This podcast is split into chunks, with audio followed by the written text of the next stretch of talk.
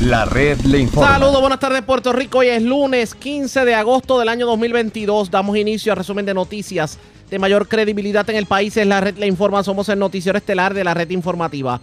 Soy José Raúl Arriaga. A esta hora de la tarde pasamos revistas sobre lo más importante acontecido y lo hacemos a través de las emisoras que forman parte de la red, que son Cumbre, Éxitos 1530, X61, Radio Grito y Red 93, www.redinformativa.net. Señores, las noticias ahora. Las noticias. La red le informa. Y estas son las informaciones más importantes en la red Le Informa para hoy lunes 15 de agosto. Por violar el RICO Act, federales arrestan en los muelles a principales líderes de organización sindical, entre ellos a su presidente. Cobertura completa en esta edición. Nombrada en propiedad Anaí Rodríguez como titular de recursos naturales. Cientos de personas fueron vacunadas este fin de semana por el virus de la viruela del mono. Llamado del expresidente del Senado Tomás Rivera Chatza que no se le ponga tanta traba al gobernador con medidas que envía a la legislatura y con confirmación de nombramientos. Escuche esto, le están facturando cantidades exageradas a cientos de abonados de la Autoridad de Energía Eléctrica. El problema es que cuando van a reclamar y a objetar la factura, los obligan a pagarla en su totalidad en lo que se ve la investigación, lo que califican los que saben de la materia como ilegal. Esta semana las escuelas públicas comienzan clases, pero con los mismos dolores de cabeza de siempre. Hoy da inicio la temporada pico de huracanes. El llamado es a estar preparados. Ultiman a balazos a hombre en sector de Comerío. Vivo de milagro, hombre herido de arma blanca en Orocovi. Dos personas también vivas de milagro, heridas de bala en los manantiales en San Juan. Se llevan 45 mil dólares en efectivo de residencia en Caguas. Detienen hombre que caminaba en nu por el techo de la parroquia de Lares. Grupo se comió como 450 en comida de restaurante en el viejo San Juan, pero se fueron sin pagar. Y hombre armado de cuchillo se lleva mercancía del CBS de Levitown. Esta es la red informativa de Puerto Rico. Bueno, señores, damos inicio a la edición de hoy, lunes del Noticiero Estelar de la red informativa de inmediato a las noticias. Agentes del FBI diligenciaron siete órdenes de arresto en la zona metropolitana, pero escuchen bien, aparentemente por violación al RICO Act. Arrestaron siete personas todas miembros de una organización sindical en los muelles y arrestaron hasta el presidente. Hoy hubo conferencia de prensa por parte de Stephen Muldrow, el jefe de la Fiscalía Federal en Puerto Rico, Joseph González, el agente del FBI, entre otros. Vamos a escuchar parte de la conferencia de prensa. Desde aproximadamente 2005, las pequeñas empresas navieras que operan en el puerto de San Juan, uno de los principales puertos de entrada a Puerto Rico, han sido objeto de amenazas y mentiras diseñadas para obtener dinero ilegalmente de ellas. El esquema afectó el comercio interestatal y extranjero y el comercio entre Puerto Rico y las Islas Vírgenes Británicas y Americanas. El pasado jueves 11 de agosto, un gran jurado federal en el Distrito de Puerto Rico emitió una acusación en contra del dueño de gerentes de la compañía JCPY Inc., Pedro Pastrana González y su ex esposa Yara Clemente Rivera.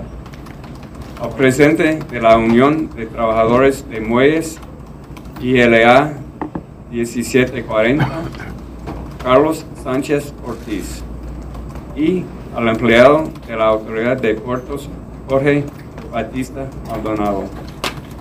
Los acusados formaban parte de una empresa criminal que del año 2005 al este año 2022 exigió ilegalmente el pago de las empresas navieras que operan en los muelles 9, 10 y 11 del puerto de San Juan, colectivamente los muelles. Los miembros de la organización criminal ocultaban el dinero que la empresa JCPY colectaba ilegalmente como pagos a un plan de beneficios para empleados denominado Plan de Bienestar, UTM PR SSA, Plan de Bienestar. Además, miembros de la empresa JCPY malversaron dinero del Plan de Bienestar. Víctor Torres Barroso, José Fernández Cruz y Carlos Hernández Laguer también están acusados de partici- participar en un acuerdo para tomar fondos ilegalmente y falsificar registros del plan de bienestar.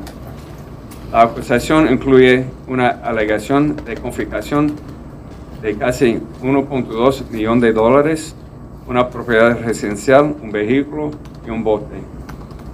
Según la acusación, Pedro Pastrana González y su ex esposa, Yara Clemente Rivera, asistidos por Jorge Batista Maldonado, empleado de la Autoridad de Puertos, y Carlos Sánchez Ortiz, presidente de la Unión de Trabajadores del Muelle ILA 1740, ejecutaron un esquema fraudulento contra las compañías navieras cuyos barcos se cargaban y descargaban en los muelles de San Juan, Puerto Rico.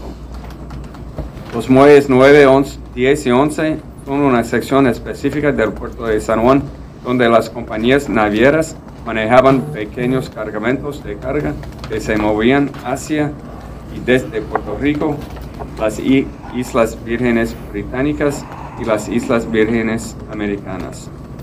Los miembros de la empresa declararon falsamente que las compañías navieras que operaban en los muelles tenían que pagar una tarifa para utilizar su propia tripulación para el trabajo portuario. Para que las compañías navieras utilizaron su propia tripulación, la cual generalmente consistía de ciudadanos y residentes de los Estados Unidos, pero la activa para realizar trabajos portuarios, las compañías solo tenían que solicitar permiso al Departamento de Trabajo Federal. Los acusados amenazaban a las compañías navieras con bloquear el acceso de sus barcos a la carga mediante piquetes de miembros de la Unión ILA 1740 si no se pagaban las tarifas. El dinero colectado se lo utilizaban para el enriquecimiento ilegítimo y no como un medio legítimo para obtener salarios y beneficios para miembros de la Unión ILA 1740. Aunque JCPY se incorporó como una empresa estibadora involucrada en el manejo de carga, no tenía empleados que realizaron trabajos de estiva y no brindaba servicios a ninguna de las compañías navieras que operaban en los muelles. Las navieras que pagaban a JCPY no recibían ningún tipo de servicio por parte de la compañía. Los miembros de la empresa y sus conspiradores depositaron y ocultaron el producto de los cobros de tarifas ilegales en la cuenta bancaria de JCPY. También transfirieron algunos de los ingresos de los esquemas fraudulentos al plan de bienestar de los empleados unionados. Además, Pedro Patrano González y Yara Clemente Rivera reportaban las horas que trabajaron en JCPY para cumplir con el requisito de elegibilidad de beneficios del plan de bienestar para empleados participantes de 210 horas de trabajo calificado realizado por cada empleado participante durante un año calendario para cumplir con el requisito de elegibilidad para los beneficios, Patrana González y Clemente Rivera hicieron que otras personas realizaron trabajos en su nombre como empleados de una empresa que brindaba servicios de estiva y participaba y contribuía al plan en nombre de sus empleados. Las personas que realizaban los trabajos presentaban la tarjeta de membresía sindical emitido por la Unión a nombre de un miembro del sindicato para acreditar falsamente al miembro del sindicato por las horas de trabajo realizadas. A este arreglo de trabajo se le conocía como chimbo, que es el argot de una persona que usa la tarjeta sindical de otra persona cuando trabaja en los muelles para que parezca que el miembro del sindicato está trabajando debido a, que parecía que la persona en la tarjeta estaba trabajando las horas trabajadas se contaban de manera fraudulenta para el requisito de horas anuales del miembro del sindicato que no trabajaba, para entonces poder calificar para los beneficios del plan. Pedro Patrano González y Ara Clemente Rivera acordaron que Víctor Torres Barroso, José Fernández Cruz y Carlos Hernández Laguer, quienes eran miembros de la unión que trabajaban en una compañía de estiva, hacían chimbos para Yara Clemente Rivera. La acusación contiene siete cargos con las siguientes sanciones. Cargo 1, conspiración RICO, hasta 20 años en prisión. Cargo 2, conspiración de extorsión de ley Hobbs, hasta 20 años. Cargo 3, conspiración para cometer fraude postal electrónico, hasta 20 años. Cargo 4, conspiración para violar la ley Taft-Hartley, relaciones laborales, hasta 5 años. Cargo 5, conspiración de lavado de dinero, hasta 20 años. Cargo 6, conspiración para convertir fondos deliberadamente y falsificar registros del plan de bienestar hasta 5 años. Cargo 7, fraude a planes médicos hasta 10 años. El jefe del FBI, Joseph González, también habló sobre el operativo. Vamos a escuchar lo que dijo. Que viola la ley para ayudarte no está ayudando. El que extorsiona a comerciantes y le dice que la única manera de hacer negocio en Puerto Rico es pagando soborno no está ayudando en nada a Puerto Rico. El que usa una unión obrera para su beneficio personal o para esconder actividad ilegal no está. La ley no puede ser la forma de hacer negocios en Puerto Rico. La empresa criminal no puede ser el legado que dejamos a nuestros hijos.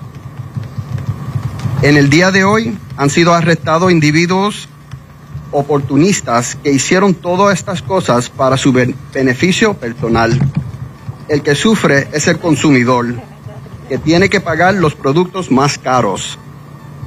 No tengo duda de que podemos contar con ustedes para seguir trabajando en Puerto Rico mejor.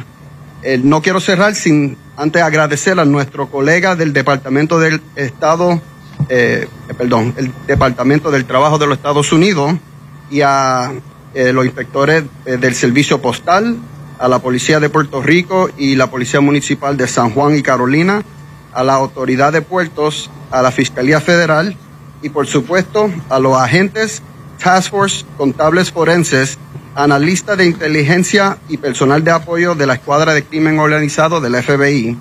Su dedicación a la misión, profesionalismo y empeño no tiene comparación y me siento sumamente orgulloso de ustedes. Expresiones del jefe del FBI. Interesante este esquema por el que se están acusando estas personas.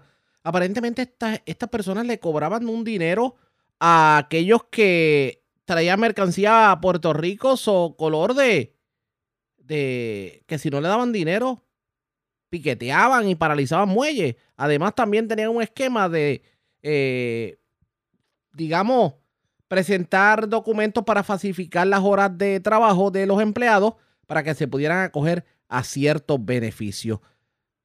¿Qué terminará ocurriendo con este caso? Pendientes a la red informativa. Presentamos las condiciones del tiempo para hoy. Hoy lunes, aunque vivimos un día sumamente caluroso, aguaceros y tronadas pasarán por toda la isla y se tornarán más fuertes en el oeste de Puerto Rico. Cantidades de lluvia de hasta 2 pulgadas con los aguaceros y tronadas más fuertes son posibles, con posibles áreas localizadas de hasta 4 pulgadas. Excepto por condiciones marítimas localmente peligrosas generadas por la actividad de aguaceros y tronadas a través de las aguas locales. El oleaje permanecerá a menos de 4 pies y vientos generalmente a menos de 15 nudos. La mayoría de las playas orientadas hacia el norte, este y sureste tienen un riesgo moderado de corrientes marinas. En la red informativa de Puerto Rico, este fue el informe del tiempo. La red le informa. Señores, regresamos a la red le informa. Somos el noticiero estelar de la red informativa de Puerto Rico. Gracias por compartir con nosotros. Este fin de semana el gobernador Pedro Pierluisi designó a Anaí Rodríguez Vega como la secretaria en propiedad del Departamento de Recursos Naturales y Ambientales, cargo que ha ocupado de manera interina por varios meses.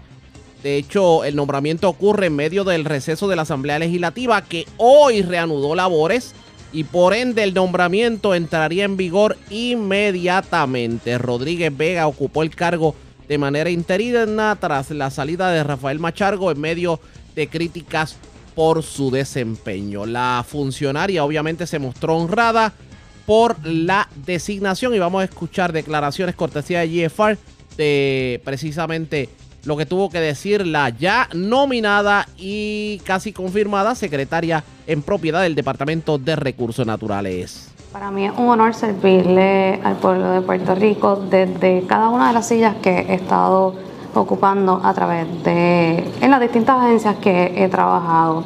Eh, agradezco la confianza del honorable gobernador eh, depositada en mí, eh, ¿verdad? Una confianza desde el primer momento como secretaria interina y hoy formalmente como secretaria en propiedad.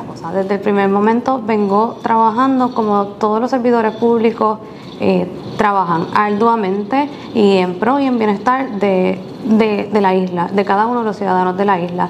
En mi caso, de en pro y eh, de cada uno de los recursos naturales. yo creo que estamos en el momento idóneo para proteger y mitigar ciertos proyectos, como lo son los corales, las dunas, la, reforestación. Esos tres proyectos son prioridad para esta administración eh, y, para mí personalmente. el fin es que tengamos unos los corales más hermosos del planeta, eh, que mitiguemos la erosión costera con dunas, que globalmente vemos un interés especial por la, de la población por lo que es el medio ambiente. Eh, eh, quizás se lo podemos adjudicar a la pandemia que nos abrió a todos una mayor comprensión de la importancia de proteger los recursos naturales porque nos sirven de, tenemos que convivir con ellos. Y, creo que ese tiempo de encierro nos ayudó a respetar y comprender la importancia de ellos. Ha sido una prioridad para mí, eh, reconociendo las necesidades que han tenido. tan, tan, ¿verdad? desde los chalecos antibalas, eh, uniformes nuevos, vehículos, embarcaciones. Y todo esto lo hemos venido trabajando poco a poco. Son muchos los retos fiscales, no lo voy a negar. El departamento cuenta con los mejores científicos, un laboratorio eh, de nivel mundial, que eso mucha gente ¿verdad? No, no, los, no lo sabe. En el laboratorio diariamente se verifica la calidad del agua, eh, cómo están nuestras playas, nuestras costas y, la calidad eh, del aire, por ejemplo, de cada uno de nuestros recursos. Yo creo que lo y, y, vuelvo y recalco porque el departamento cuenta con el mejor personal científico. Y esas fueron las declaraciones de la titular del Departamento de Recursos Naturales y Ambientales. Eh, lo cierto es que entra pues, su nombramiento en vigor y pues a ella se le ha reconocido como la persona que comenzó a ponerle el cascabel al gato a la situación que se ha estado viviendo, por ejemplo, en el caso de Vallas Hobos en Salinas, el caso de las golondrinas en Aguadilla, entre otros casos muy sonados, por ejemplo, el deslinde en la zona marítimo terrestre en Sol y Playa en Rincón.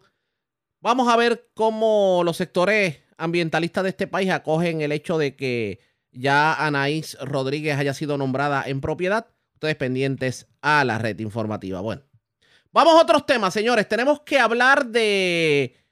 Tenemos que hablar de la viruela del mono, porque este fin de semana hubo vacunación en cuanto a la viruela del mono. De hecho, se confirmó más de 290 personas que se vacunaron. Y las 292 en específico se vacunaron ayer domingo, así lo confirmó la epidemióloga del estado, la doctora Melissa Marzán, que asegura que el gobierno está haciendo todo lo posible por manejar esta, eh, este brote que ha habido en cuanto a casos se refiere. La pregunta es, ¿cómo afecta esto de la viruela del mono a lo que tiene que ver con la forma en que el gobierno ha estado trabajando el COVID? ¿De alguna manera incide, afecta? Vamos a escuchar las declaraciones de la doctora Melissa Marzán. Eh, población a mayor riesgo y estos son datos de, los datos que publica la Organización Mundial de la Salud, se dice incluso los datos de los 50 casos que tenemos hasta el momento para Puerto Rico, De los 50 casos, 49 son hombres en Puerto Rico, la mayor parte de ellos vive en el área metropolitana. También hemos identificado que la mayor parte de ellos se identifica como hombre gay bisexual o hombres que tienen o u hombres que tienen sexo con otro hombre. Así que realmente pues estamos haciendo esta colaboración precisamente con comunidades, con organizaciones que sirven a la población LGBTQ, LGBTQI, eh, con la intención de que podamos alcanzar eh, la mayor parte de la población posible y lograr la, meta de salud pública, porque no podemos hacerlo solo, necesitamos que sea una colaboración con las comunidades y, en eso estamos. La actividad de hoy específicamente tenemos 500 dosis disponibles, es la primera vez que estamos haciendo una actividad masiva dirigida, así que también queremos ver este cómo, cómo se comporta. Así que para hoy 500 dosis, pero a nivel de Puerto Rico actualmente tenemos unas 9.000 dosis disponibles. A partir de esta semana hubo una, un cambio en las recomendaciones de vacunación, así que eso tuvo un impacto en aumentar la cantidad de dosis que tenemos disponibles. Tenemos unas 9.000 y en la medida en que vayamos vacunando, pues se siguen solicitando vacunas. Así que por el momento, pues la meta es poder administrar las que tenemos disponibles. Sobre esta vacunación de la viruela del mono también habló el líder de la comunidad LGBTIQ, eh, Pedro Julio Serrano, y esto dijo sobre el ha sido extraordinario. Yo tenía gente que me llamaba en pánico y que me escribía en pánico porque querían vacunarse y, encontraban todas estas barreras. Y entonces, al abrir esto hoy, pues aquí había gente que eh, estaba madrugando para, para, vacunarse y teníamos una fila tan pronto nosotros llegamos esta mañana. Así que eso dice que si hacemos esta nueva estrategia de vacunación, más gente se va a vacunar y podemos tratar de contener esto lo más pronto posible. Lo cierto es que mucha gente ha asociado la viruela del mono con algún tipo de, relación por parte de la comunidad LGBT. Ah, pues precisamente por eso es que ha, digamos, ha tenido tanto patrocinio o hay tanto interés de miembros de la comunidad LGBT de vacunarse y este proceso obviamente comenzó el fin de semana. ¿Qué se hará con esto de la viruela del mono? Ustedes pendientes a la red informativa. Mientras en cuanto al COVID se refiere, la gente siempre está pendiente a lo que tiene que ver con el COVID. ¿Cómo están los números de COVID en el día de hoy? Pues se reportó una muerte a causa del COVID. Hay 355 personas hospitalizadas. 321 adultos, 34 pacientes pediátricos. Hoy la positividad está en 29.82%. 4.852 personas han muerto en Puerto Rico en lo que va de pandemia. La red le informa. Cuando regresemos, señores, están llegando facturas exageradísimas a muchos clientes de, Luma. Las personas han ido a reclamar, hay un proceso para la reclamación. Lo cierto es que están obligando a las personas a pagar la factura en su totalidad de lo que se da la investigación y eso es ilegal. Hablamos con el ingeniero Tomás Torres Placa, el representante del consumidor ante la Junta de Gobierno de la Autoridad luego de la pausa en esta edición de hoy lunes del noticiero estelar de la red informativa.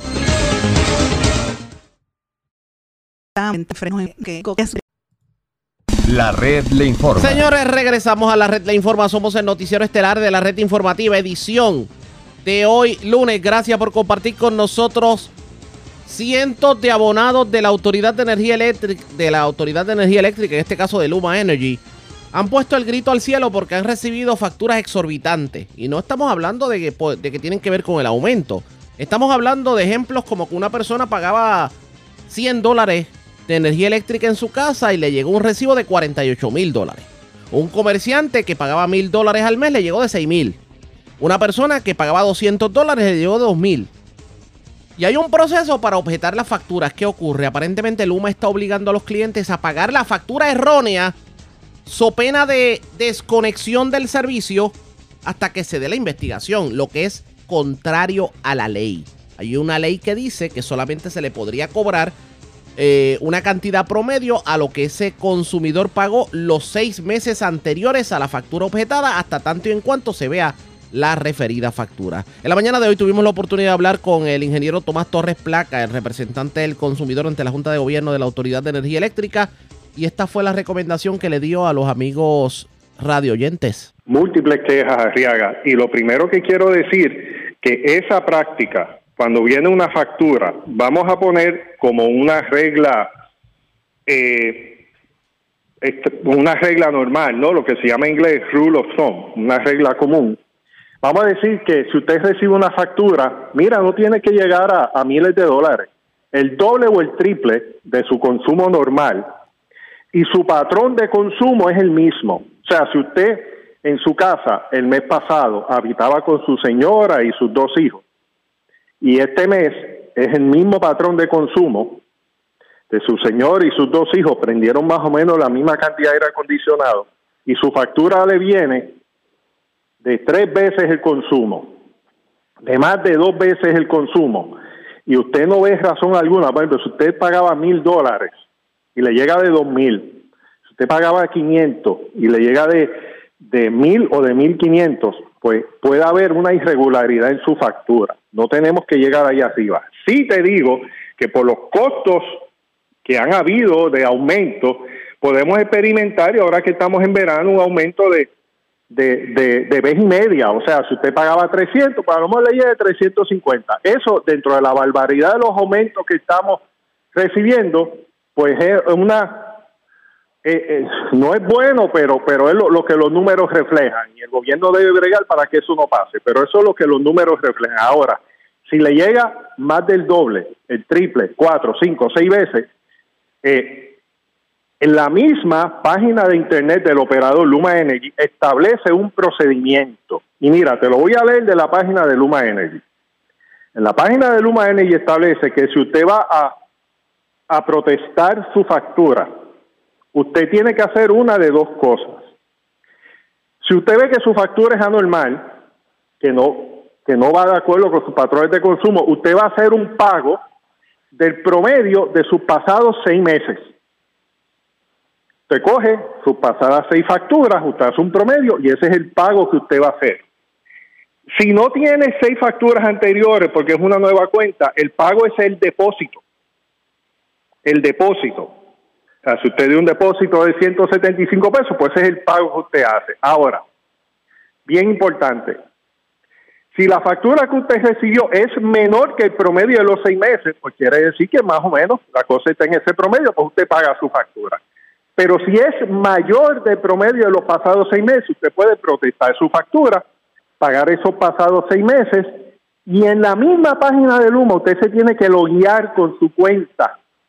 Y hay un botoncito que dice consultas y usted navega a través de ese botoncito y le llega una página para usted protestar su factura electrónicamente, presiona su número de cuenta, envía su pago por el promedio de seis meses, escribe una notita y electrónicamente usted protesta su factura y no tiene que, que, eh, eh, pagar esa, esa cantidad extraordinaria.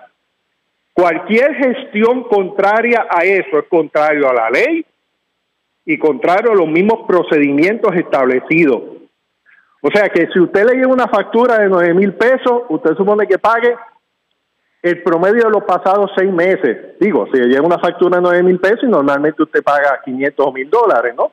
Que es 10 veces lo que, lo que usted paga. Por, por, usted por eso, poniendo, poniéndolo, su factura. Poniéndolo un ejemplo, en, una, esta manera una, que una persona que, le, que normalmente pagaba 200 dólares le llegó de 900. No, no, no, eso es en... O sea, si alguien te pide que si tú pagas 200 dólares, te llega de 900, de 2.000, 3.000 o 9.000, cuando tú normalmente pagabas 200 dólares, tú puedes protestar esa factura. Y el que te pida lo contrario está actuando en contra de la ley. A menos que hayan situaciones extraordinarias que se las explicarán al consumidor. Pero si no. Pero me imagino, pero me imagino entonces que. Situación extraordinaria, eso es actuar en contra de la ley, Saciaga. ¿Cómo le ponemos el cascabel al gato? Porque las personas están yendo a, por ejemplo, en esta factura extraordinaria de que si le llegó una factura de 9 mil cuando pagaba 500, han ido a las oficinas comerciales de Luma y Luma insiste en que tienen que pagar en lo que se ve la investigación y han hecho lo Pues posible. o sea, ¿cómo se hace para...? Pues ese, a, a menos que haya situaciones extraordinarias, ¿verdad? Porque a veces hay situaciones extraordinarias que uno no, no sabe, ¿no? Y comentándolo aquí por radio tampoco. Pero eso que usted me, me menciona, eso demuestra el colapso administrativo, colapso administrativo de este operador. Porque si su misma página de internet describe lo que yo le he descrito ahora contigo a los consumidores y radio escucha, que hay un procedimiento establecido, que usted lo que se supone que haga es que pague el promedio de los pasados seis meses. cuando llega una factura eh, anormal, fuera de control, pues toda instrucción contraria a eso no solamente es contraria a las regulaciones de este operador, sino es contraria a la misma ley, porque eso es un decreto de ley. O sea que, que eh, todo consumidor que le obliguen a pagar una factura normal, si, si usted paga 500 dólares y le llega por 5 mil, eso no procede, usted protesta su factura. Y hay una manera electrónica que lo puede hacer en la misma eh, eh, página del operador, la misma página de Luma Energy. Cualquier persona que le pida hacer lo contrario está en contra de la ley. ¿Y qué le decimos a esas Lo que personas? supone que uno pague son los promedios de los pasados seis meses, de las pasadas Que, seis eh, facturas. que es lo exacto, es lo lógico. Por ejemplo, si uno pagó 200 el mes anterior y 220 el otro, pues se hace un cálculo y más o menos uno va a pagar entre 200 y 250. El promedio de los pasados seis meses, usted suma las seis facturas anteriores, las divide entre seis y ese es el pago. Tiene que hacer, tiene que protestar oficialmente su factura en la en la una oficina comercial o a través de la página de internet de Luma. Eso es lo que dice la ley, eso es lo que dice la misma página de este operador. Pero aquí hay otra, aquí hay otra cosa que tenemos que traer al tintero y es que eh, aquí entonces hay un problema serio de facturación. Algo está pasando con los contadores porque que le ocurre a una persona o a dos personas uno lo entienden, que le está ocurriendo a la mayoría de los clientes o a un nutrido grupo de clientes en diferentes partes de Puerto Rico y eso levanta bandera. Arriaga, no solamente un problema con los contadores, ¿ah? porque eso es una falla técnica y se puede entender, pero que tú vayas a una comercial y te digan, usted tiene que pagar 81 mil dólares cuando usted pagaba normalmente 200 o 300 pesos, eso demuestra un colapso administrativo de este operador. Oye, porque es que se ve a todas luces que es, algo anormal y hay un procedimiento dentro de la misma página de este operador que es que tú pagas el pasado de los el promedio de los pasados seis meses y protestas tu factura, ¿no? Pues eso es lo que hay que hacer. ¿ah? Que se dañen los contadores, usted va y los reporta y eso es, es parte de la investigación. Cuando usted protesta su factura y hace el promedio de los pasados seis meses y lo paga, hay una investigación y lo más seguro resulta que su contador está defectuoso. ¿ah? Pero el, el, el no hacer eso, el pedir que se pague la cantidad total es incorrecto. Eso no es correcto, así Acuérdese, promedio de los pasados seis meses y oficialmente a través de la página electrónica o en una oficina comercial usted proteste su factura. Si le llega una cantidad elevada así, fuera de lo normal. Expresiones del ingeniero Tomás Torres Placa. De hecho, hemos tratado de conseguir reacción de Luma Energy. De ahí hicimos el pedido formal de entrevista. Estamos esperando contestación. Así que tan pronto tengamos un funcionario de Luma que nos pueda orientar sobre el particular, los vamos a tener en vivo para que ustedes puedan tener la información de primera mano. Lo cierto es que eso está ocurriendo con las facturas del servicio energético. Cada vez esto se complica. Vamos a ver cómo le ponemos el cascabel al gato pendientes a la red informativa. La red le informa. Cuando regresemos las noticias del ámbito policíaco más importantes acontecidas, entre las que tenemos que destacar, se reportaron varios asesinatos este fin de semana, uno en Ponce, se reportó también uno en el centro de la isla. Escuche esto, el sábado en la mañana arrestaron a una persona en el techo de la, de la parroquia de Lares, en el centro del pueblo. Estaba desnudo en, la, en el techo de la, de la iglesia. También se llevaron 45 mil dólares en efectivo durante un escalamiento en una residencia en Caguas y varios escalamientos. De hecho, la muerte en el centro de la isla fue en Comerío, específicamente en la madrugada. A la pausa, regresamos en breve.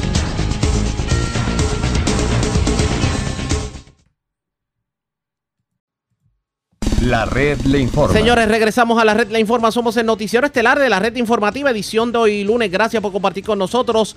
Vamos a noticias del ámbito policíaco. Comenzamos en la zona metropolitana porque las autoridades este fin de semana incursionaron en el residencial Barbosa en Bayamón y arrestaron varias personas, ocuparon gran cantidad de drogas. También un delincuente asaltó un CBS y se llevó varias, bueno, bastante mercancía utilizando un arma cortante. También eh, tremendo susto pasó una, mujer en el Santa Rosa Mall en Bayamón. Le intentaron llevar la cartera y por poco la arrastran. La información la tiene Mayra ya, la oficial de prensa de la policía en Bayamón. Saludos, buenas tardes.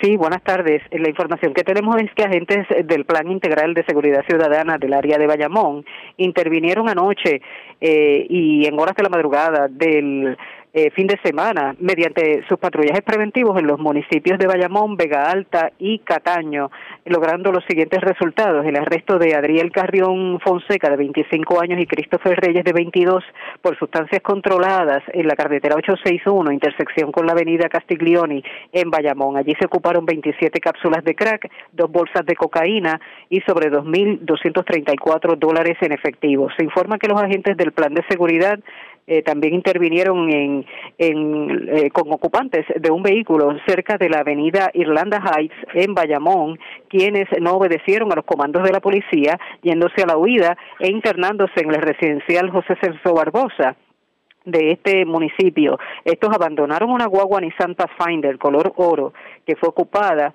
eh, por los agentes. Eh, pero durante esta intervención en el residencial se ocupó mediante hallazgo eh, dos rifles calibre 223, una pistola, eh, 711 balas de distintos calibres, 23 cargadores de distintos calibres también, un chaleco antibalas, dos libras de marihuana, 128 copos y 135 bolsas de marihuana, 180 dex de heroína y 156 pastillas. También se informa que los agentes de la División de Vehículos Hurtados de Bayamón ocuparon mediante hallazgo 164 bolsas de cocaína, 24 copos de marihuana, 183 dex de heroína y 80 cápsulas de crack. Eh, también fue recuperado un Kia Sportage de color negro eh, que también fue ocupado para propósitos de investigación. Y una mujer alegó ser víctima de un robo cerca de las 11 de la mañana del domingo en el estacionamiento del centro comercial de Santa Rosa Mall en Bayamón. De acuerdo a la información preliminar, alega la querellante que el chofer de una guagua Ford Explorer color oscuro le arrebató mediante forcejeo la cartera de hombro de mujer, eh, donde cargaba documentos personales, tarjetas de crédito y débito y sus llaves, además de dinero en efectivo. Con el forcejeo, la perjudicada cayó al pavimento, sufriendo hematomas en una de sus rodillas. La querella fue investigada preliminarmente por el agente Josué Medina, escrito al precinto de Bayamón Norte, eh, la cual ya fue referida al 6C de Bayamón para la investigación correspondiente. Y un robo fue reportado también en horas de la noche en este fin de semana en la farmacia CBS, localizado en la avenida Los Dominicos en Levitown, en Tuabaja. De acuerdo a la información preliminar, alega la querellante que un individuo con tatuajes en distintas partes del cuerpo, mediante amenaza intimidación portando un arma blanca plateada, se apropió ilegalmente de una gran cantidad de artículos de la tienda, marchándose en un vehículo color gris. Los artículos y el valor de los mismos eh, no ha sido detallado al momento, sin embargo, el agente Brian Santiago, escrito al precinto de Levitown, investigó preliminarmente esta querella de robo que, se, eh, que ya fue referida al CIC de Bayamón. Gracias por la información. Buenas tardes. Buenas tardes. Gracias, era Mayra ya, oficial de prensa de la policía en Bayamón. De la zona metropolitana vamos al, a la zona de la montaña, porque señores, el sábado en la madrugada, las autoridades intervinieron con un hombre que se encontraba desnudo en el techo de la parroquia del municipio de Lares, en plena Plaza de la Revolución en Lares. ¿Qué terminó? O sea, ¿cuál fue el desenlace de, este, de esta intervención? Vamos con Jaira Rivera, oficial de prensa de la policía, nos tiene detalles. Saludos, buenas tardes. Hola, saludos, buenas tardes. Agentes adscritos al precinto de Lares investigaron un incidente reportado a la una y treinta del sábado 13 de agosto en los predios de la Iglesia Católica de Lares, ubicada en la calle Gándara del mencionado municipio. Según se informó, en el lugar se arrestó a un hombre de 24 años ya que éste brincó el portón de la Iglesia Católica frente a la plaza de recreo. De acuerdo a la investigación, el mismo se encontraba desnudo en el techo de la iglesia y al momento de interactuar con él, este se encontraba aturdido y alegaba no saber cómo había subido la estructura. Al lugar se personó el bombero Salvador Vargas y finalmente se logró bajar al hombre siendo transportado hasta el Centro de Diagnóstico y Tratamiento de Lares, donde recibió asistencia médica. Luego fue referido para el Hospital La Montaña en Utuado para continuar tratamiento. El sacerdote Luis Javier Rivera Rivera no tiene interés con dicha querella y la agente Luisa Torres del precinto de Lares investigó el incidente. Gracias por la información. Buenas tardes. Buenas tardes. Gracias, Yaira Rivera, oficial de prensa de la policía en Utuado. Nos quedamos en la zona de la montaña, esta vez la zona central de Puerto Rico, porque en condición estable se encuentra un hombre que fue herido con, con un arma punzante. O sea, le entraron a figazos, un hecho ocurrido en el desvío nuevo de Orocovis. Además, una persona fue ultimada, un hecho ocurrido en Comerío. Y la información la tiene Manuel Cruz, oficial de prensa de la policía en Bonito. Saludos, buenas tardes. Saludos, buenas, eh, buenas tardes. Agente adscrito al distrito de Orocovis investigaron preliminarmente un incidente de agresión grave en la calle eh, Meterio eh, Néstor Ramos Antonini, al lado del Tapia Cycle Bar, esto en Orocovis, ocurrido a las 12 y 10 de la madrugada del día de ayer. Según informó el querellante, Afiel Mateo Avilés, de 21 años, presidente en la carretera 567, varios barrios en Orocovis, que alguien utilizando un objeto cortante punzante le infligió tres heridas en la espalda. El perjudicado fue atendido en el hospital Sim de Orocovis por el doctor Figueroa, quien luego de eh, atenderlo lo refirió a otra institución hospitalaria en Manatí para continuar con el tratamiento. El caso lo investigó el agente Alex Torres del distrito de Orocovis, quien procedió a referir el mismo a personal del Cuerpo de Investigaciones Criminales de ahí Bonito. Por otro lado, en fecha también del 13 de agosto, a eso de las 3.40 de la madrugada, se verificó una querella a través del sistema 911 de persona tirada en pavimento en la carretera 156, kilómetro 32.4, calle Giorgetti, frente a la estación de gasolina total en Comerío. Allí fue hallado un hombre de tez blanca, pelo negro, camisa color blanca, pantalón corto negro, zapatos deportivos y medias blancas. El mismo se encontraba con la mitad del cuerpo dentro del vehículo Nissan Versa color blanco, año 2021. El cuerpo presentaba varias heridas de bala. Este fue identificado como Yomar Rivera Morales, de 26 años, residente en Toa Alta. Al lugar se personaron los paramédicos estatales Torres y Merced, los cuales encontraron, no encontraron signos vitales. La escena fue trabajada por el agente Ángel Ocasio y el teniente Héctor Maldonado de la División de Homicidios del CIC de Bonito en unión al sargento Eduardo Rivera Mercado de Servicios Técnicos y la fiscal Brenda Soto de la Fiscalía de Bonito. En adición se informó que en la escena se ocupó un arma de fuego marca Glock calibre 9 milímetros cargada con 15 municiones, un cargador adicional cargado con 30 municiones, 1.115 dólares en efectivo, 25 bolsitas de cocaína y 29 de heroína. Gracias por la información. Buenas tardes. Cómo no, buenas tardes. Gracias, era Manuel Cruz, oficial de prensa de la policía en Bonito, de la zona central. Vamos al sur de Puerto Rico. Un asesinato se reportó en Ponce este fin de semana. La información la tiene Kenny Ojeda, oficial de prensa de la policía en el sur. Saludos, buenas tardes. Buenas tardes. Un asesinato fue reportado a la madrugada de hoy en la carretera 2 intersección con la avenida Hostos en Ponce. Según se informó, a través del sistema de emergencias 911, alertó a la policía sobre una persona herida de bala en el lugar. Al llegar, los agentes localizaron en el pavimento el cuerpo de Joshua Xavier Reyes Jiménez, de 24 años y residente de Ponce el cual presentaba varias heridas de bala en diferentes partes del cuerpo. El occiso viajaba en una motora, la cual fue ocupada para fines de investigación. El agente Luis Casiano, adscrito a la División de Homicidios del Cuerpo de Investigaciones Criminales de Ponce, en unión a la fiscal Maylin Ramos, se hicieron cargo de la investigación. Gracias por la información. Buenas tardes. Buenas tardes. Gracias, era Kenny Ojeda, oficial de prensa de la policía en el sur. Del sur vamos al norte de Puerto Rico porque desconocidos se llevaron un arma de fuego del supermercado a granel en la carretera número 2 en el barrio Factor de Arecibo. De hecho, eh, también se llevaron 200 eh, dólares en efectivo y, y pues otras pertenencias.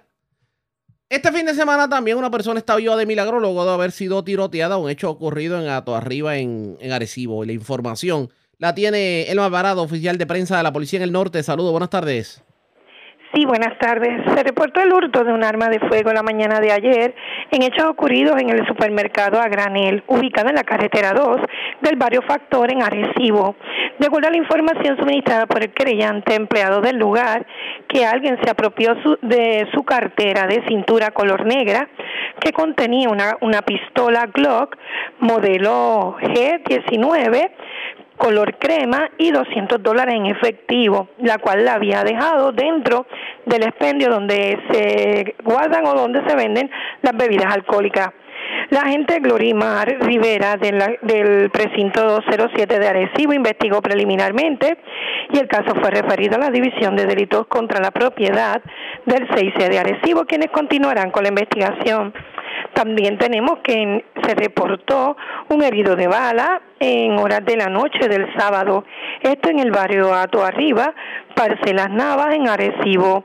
Según informa Adrián Leza, Leza, que se encontraba sentado en el jardín de su residencia cuando alguien desde un vehículo en marcha pasó y desde el interior del mismo le realizaron disparos, hiriéndolo en la pierna izquierda. Lesada fue transportado a una institución hospitalaria y su condición es descrita como estable. Investigó el agente Rafael Garcet del precinto 107 de Arecibo y continúa con la investigación el agente Edwin Calderón de la División de Homicidio de Arecibo. Eso es todo lo que tenemos por el momento y queremos también, ¿verdad?, mencionar que se está celebrando el mes mundial de, eh, de la prevención del suicidio. ¿Verdad? Para que todo el mundo eh, esté pendiente y pueda comunicarse a la línea Paz para reportar cualquier incidente que tenga que ver con un suicidio.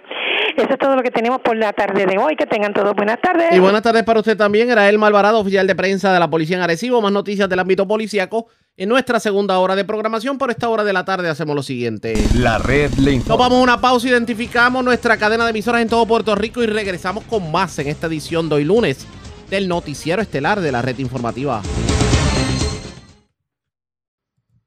La red le informa. Señores, iniciamos nuestra segunda hora de programación. El resumen de noticias de mayor credibilidad en el país es la red le informa. Somos el noticiero estelar de la red informativa, edición de hoy lunes 15 de agosto. Vamos a continuar pasando revistas sobre lo más importante acontecido y lo hacemos a través de las emisoras que forman parte de la red que son Cumbre, Éxitos 1530, X61, Radio Grito y Red 93, www.redinformativa.net. Señores, las noticias ahora. Las noticias. La red le informa. Y estas son las informaciones más importantes en la red le informa para hoy lunes 15 de agosto. Por violar el RICO Act, federales arrestan en los muelles a principales líderes de organización sindical, entre ellos a su presidente. Cobertura completa en esta edición. Nombrada en propiedad Anaí Rodríguez como titular de recursos naturales.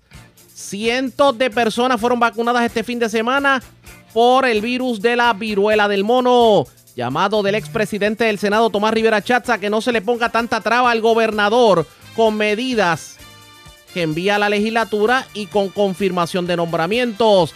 Escuche esto, le están facturando cantidades exageradas a cientos de abonados de la Autoridad de Energía Eléctrica. El problema es que cuando van a reclamar y a objetar la factura, los obligan a pagarla en su totalidad en lo que se ve la investigación, lo que califican los que saben de la materia como ilegal.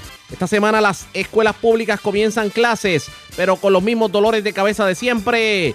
Hoy da inicio la temporada pico de huracanes. El llamado es a estar preparados Ultiman a balazos a hombre en sector de Comerío. Vivo de milagro, hombre herido de arma blanca en Orocovi. Dos personas también vivas de milagro, heridas de bala en los manantiales en San Juan. Se llevan 45 mil dólares en efectivo de residencia en Caguas. Detienen hombre que caminaba en nu por el techo de la parroquia de Lares. Grupo se comió como 450 en comida de restaurante en el viejo San Juan, pero se fueron sin pagar. Y hombre armado de cuchillo se lleva mercancía del CBS de Levitown. Esta es la red informativa de Puerto Rico.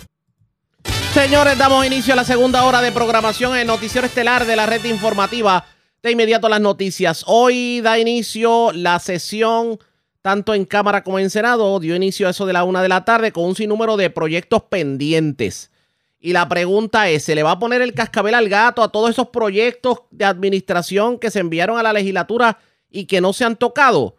Pues hoy tuvimos la oportunidad de hablar tempranito con el expresidente del Senado, Tomás Rivera Chats, quien de hecho cuestiona el hecho de que tantos proyectos se hayan sometido por parte de la administración Pierluisi y ni siquiera hayan sido atendidos. Aprovechó para hablar sobre otros temas como por ejemplo eh, los, las designaciones de puestos en el gabinete de Pierluisi, que parecería que eso va a suero de brea. Todavía no tenemos un contralor en propiedad.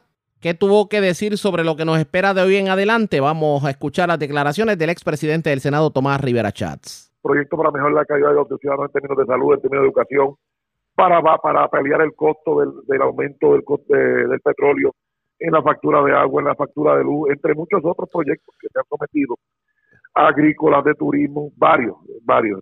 Son cerca de, sobre 70 que se han, quedado allí. Lo que pasa es que esto que usted señala en la mañana de hoy plantea un serio problema de administración dentro del Senado de Puerto Rico, porque una cosa, como usted explica, es que se rechacen o se aprueben medidas y otras que simplemente no van ni siquiera a la discusión.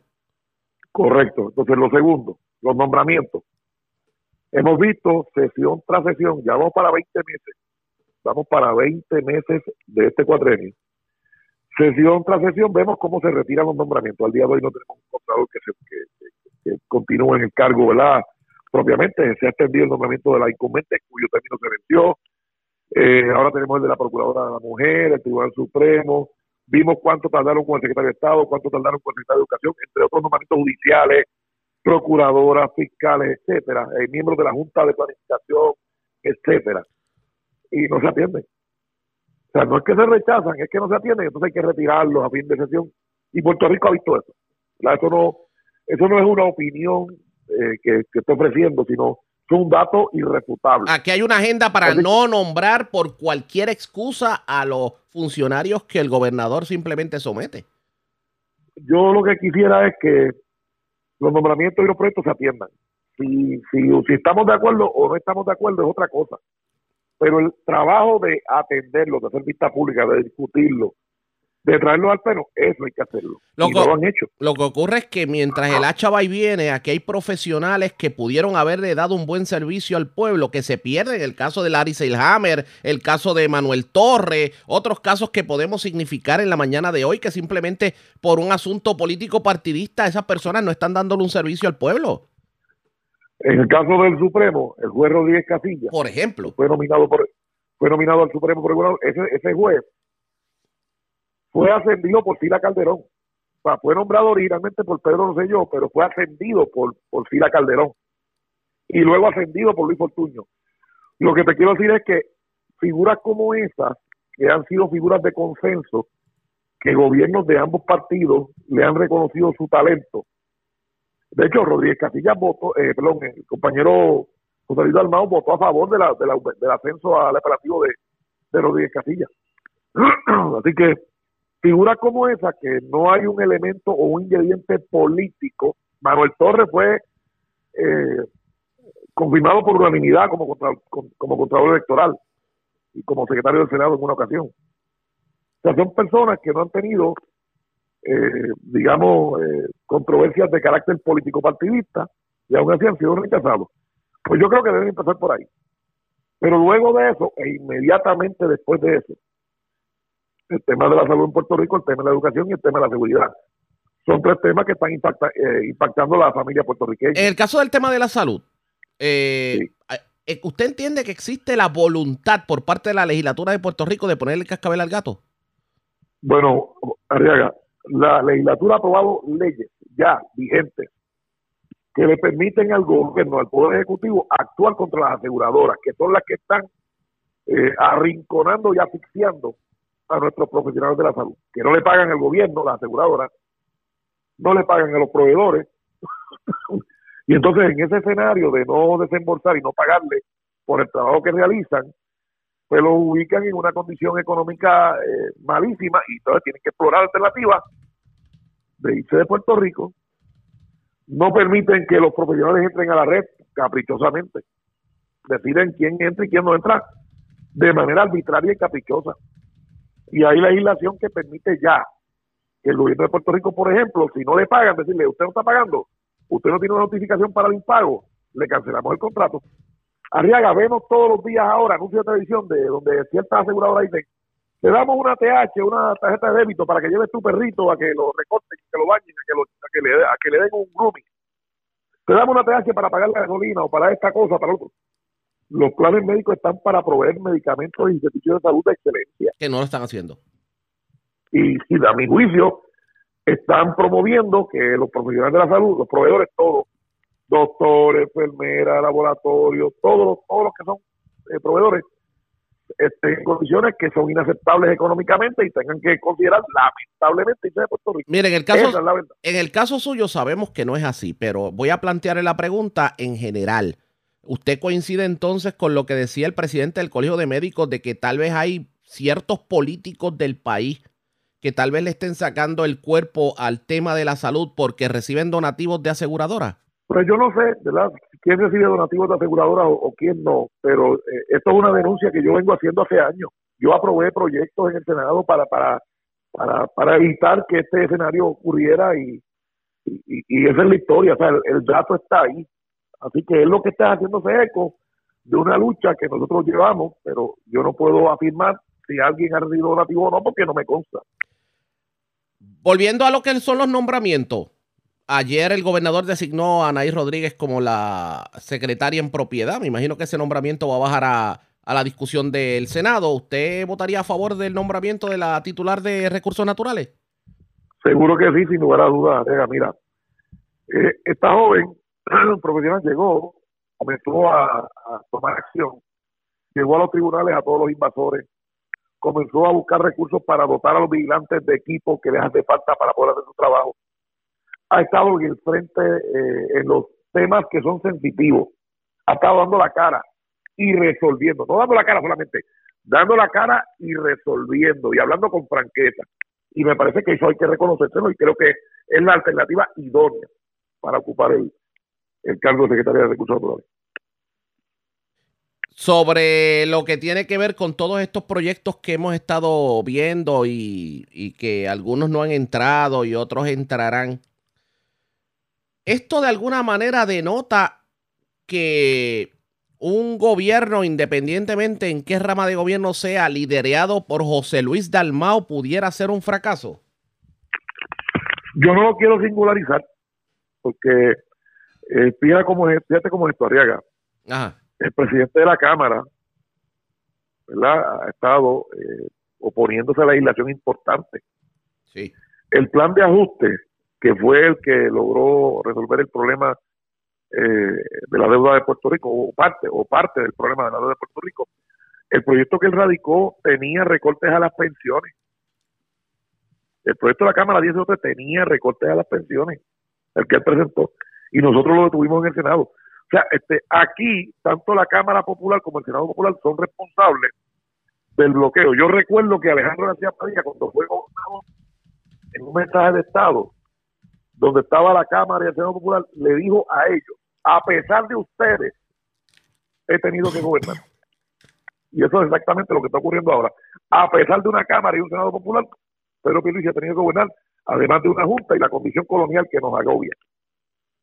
Mucho se ha hecho a su juicio.